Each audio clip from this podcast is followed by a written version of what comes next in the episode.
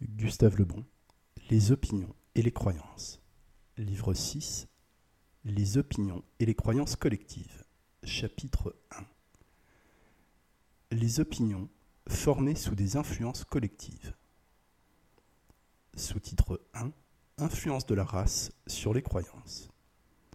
Les influences collectives ont une part prépondérante dans la genèse d'un grand nombre d'opinions et constituent leur véritable régulateur l'immense majorité des hommes ne possèdent guère que des opinions collectives.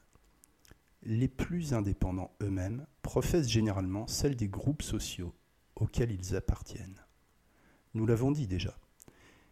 Et nous allons le montrer plus clairement encore par l'examen successif du rôle des influences collectives dans la genèse de nos opinions et de nos croyances. Race, milieu, coutume, groupe social, etc. Examinons d'abord l'influence de la race. Des observations, plusieurs fois séculaires, prouvent que les peuples chargés d'un long passé présentent une grande communauté d'opinions et de croyances sur certains sujets fondamentaux. Elles résultent de la formation d'une âme nationale. Cette âme étant variable d'un peuple à un autre, les mêmes événements éveilleront chez chacun d'eux des réactions différentes. Il n'existe plus guère aujourd'hui de race pure au sens anthropologique de ce terme. Mais lorsque des peuples de même origine ou d'origines diverses, sans être trop éloignés, ont été soumis pendant plusieurs siècles aux mêmes croyances, aux mêmes institutions, aux mêmes lois, et parlent la même langue, ils constituent ce que j'ai appelé ailleurs une race historique. Cette race possède alors en morale en religion, en politique et sur une foule de sujets un ensemble d'idées, de sentiments communs, tellement fixés dans les âmes que tout le monde les accepte sans les discuter. L'âme d'un peuple n'est donc pas une conception métaphysique, mais une réalité très vivante. Elle est formée d'une stratification atavique, de traditions, d'idées, de modes de pensée et même de préjugés de leur solidité dépend la force d'une nation. Des hommes simplement réunis par une conquête violente constituent un agrégat transitoire, non cimenté et facilement dissociable parce qu'ils ne possèdent pas encore une âme nationale. Tant qu'elle n'aura pas été acquise, ils resteront une poussière de barbares. Détruire les influences du passé dans l'âme d'un peuple eut toujours pour résultat invariable de le ramener à la barbarie les divergences d'opinion chez un peuple, possédant une âme nationale très forte, portent seulement sur des sujets peu importants.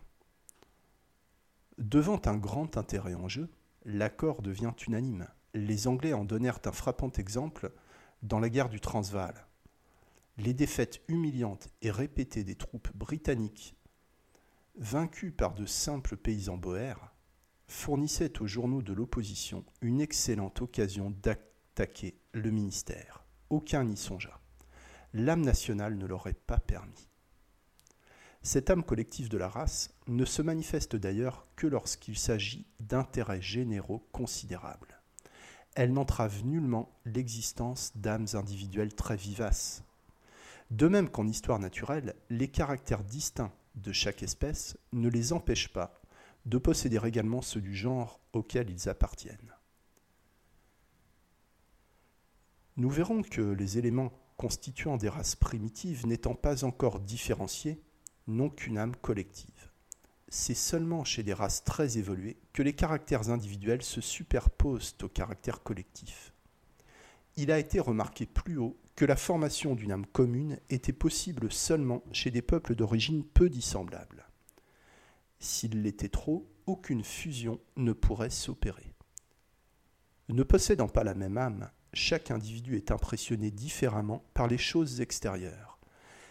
Et il ne saurait, par conséquent, exister d'opinion commune sur aucun sujet.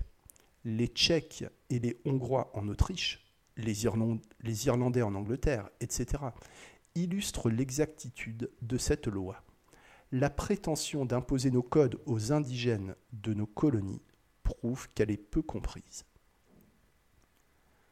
Les croisements de races très différentes modifient les influences ancestrales. Mais ils enlèvent en même temps aux individus toute stabilité mentale. Un peuple de métis est ingouvernable. L'anarchie où vivent les républiques latines de l'Amérique en est la preuve. L'héritage mental du passé, se stabilisant à mesure qu'un peuple vieillit, ce qui était une force pour lui finit à la longue par constituer une faiblesse. Son adaptation à des progrès nouveaux, devenant de plus en plus difficile, sa pensée et ses opinions sont de moins en moins libres. Il y a lutte journalière entre le conscient que la raison gouverne et les impulsions ancestrales qui lui échappent.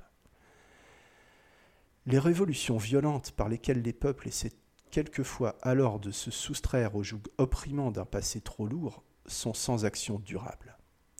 Elles peuvent détruire les choses, mais modifient très peu les âmes. C'est ainsi que les opinions et les croyances de la vieille France pèsent d'un irrésistible poids sur la nouvelle. Seules les façades ont changé. Sous-titre 2. Influence du milieu social et des groupes sociaux le milieu social exerce sur nos opinions et notre conduite une action intense. Il engendre à notre insu des inférences inconscientes qui nous dominent constamment. Les livres, les journaux, les discussions, les événements d'une époque créent une ambiance qui, bien qu'invisible, nous oriente. Elle contient les germes de conceptions artistiques littéraire, scientifique ou philosophique que le génie condense quelquefois en synthèse lumineuse. Les opinions suscitées par le milieu social sont tellement fortes que l'individu obligé de quitter ce milieu est généralement forcé de changer d'opinion. Un parfait socialiste révolutionnaire devient aisément un conservateur étroit dès son arrivée au pouvoir. On sait avec quelle facilité Napoléon transforma en duc, chambellan et baron, les farouches conventionnels qui n'avaient pas encore eu le temps de se faire couper la.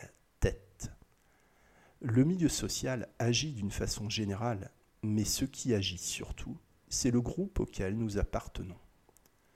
D'opinions et de croyances individuelles, déduites de nos propres interactions, de nos observations et de nos raisonnements, nous avons généralement fort peu la plupart des hommes ne possèdent que celle du groupe, caste, classe, secte, parti, profession, et les adoptent en bloc. Chaque classe d'un peuple, ouvriers, magistrats, politiciens, professe donc les opinions fondamentales de leur groupe professionnel. Elles sont le critérium de leur jugement.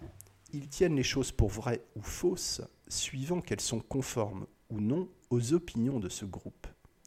Chacun forme une sorte de tribu fermée, possédant des opinions communes si acceptées qu'elles ne se discutent même pas, qui n'adopte pas les idées de son groupe ni saurait vivre. L'évolution actuelle vers le socialisme et le syndicalisme augmente tous ces groupes, notamment ceux par lesquels l'État administre ses monopoles.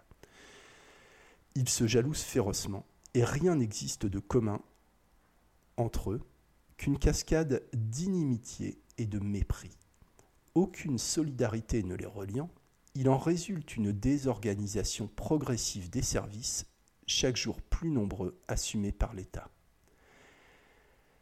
C'est une des causes profondes, quoique des moins signalées, de la décadence des monopoles étatistes, et notamment de notre marine de guerre. J'en ai fourni les preuves dans un précédent ouvrage et montré que le simple passage d'un monopole entre les mains de l'État est un désastre pour les finances. Les dissentiments d'opinion entre les groupes fonctionnalisés qui, sous le bénéfice de l'anonymat, sont les vrais maîtres du pays, apparaissent peu au public. Les opinions des groupements ouvriers sont au contraire trop bruyantes pour passer inaperçues. Leur haine à l'égard des autres classes tendent à devenir de puissants facteurs de l'évolution politique actuelle. S'imaginant, sur l'affirmation de leurs meneurs, être les créateurs uniques de la richesse, ils ne soupçonnent aucunement le rôle du capital et de l'intelligence. Se considérant beaucoup plus les compatriotes des ouvriers étrangers que des bourgeois français, ils sont devenus internationalistes et antimilitaristes. Leur vraie patrie est le groupe de gens de leur métier, à quelques nations qu'ils appartiennent. Sous-titre 3 Influence de la coutume. La coutume, forme de l'habitude, fait la force des sociétés et des individus. Elle les dispense d'avoir à réfléchir sur chaque cas qui se présente pour se former une opinion. Le milieu, la contagion et l'éducation maintiennent en nous la coutume. Les lois ne font que la sanctionner et sont puissantes seulement quand elles fixent une coutume déjà existante. Le rôle de la coutume, dont j'ai déjà parlé dans un autre chapitre à propos de l'habitude, a été fort bien étudié depuis longtemps, notamment par Montaigne, et il suffira de reproduire ce qu'écrivait ce philosophe. Ouvrez les guillemets. C'est à la vérité une violente et traîtresse maîtresse d'école que la coutume. Elle établit en nous, peu à peu, à la dérober le pied de son autorité. Mais par ce doux et humble commencement, l'ayant rassis et planté avec l'aide du temps, elle nous découvre tantôt un furieux et tyrannique visage contre lequel nous n'avons plus de liberté. De hausser seulement les yeux mais on découvre bien mieux ses effets aux étranges impressions qu'elle fait en nos âmes, où elle ne trouve pas tant de résistance. Les lois de la conscience que nous disons naître de nature naissent de la coutume. Chacun, ayant en vénération interne les opinions et mœurs approuvées autour de lui, ne s'en peut dépendre sans remords, ni s'y appliquer sans applaudissement. Quand ceux de Crète vouloient, au temps passé, maudire quelqu'un, il prioua les dieux de l'engager en quelques coutumes. Les communes imaginations que nous trouvons en crédit autour de nous et infusent en notre âme par la semence de nos pères, il semble que ce soit les générales et naturelles, par où il advient que ce qui est hors les gonds de la coutume, on le croit hors les gonds de la raison. Dieu sait combien déraisonnablement le plus souvent. C'est par l'entremise de la coutume que chacun est content du lieu où la nature l'a planté.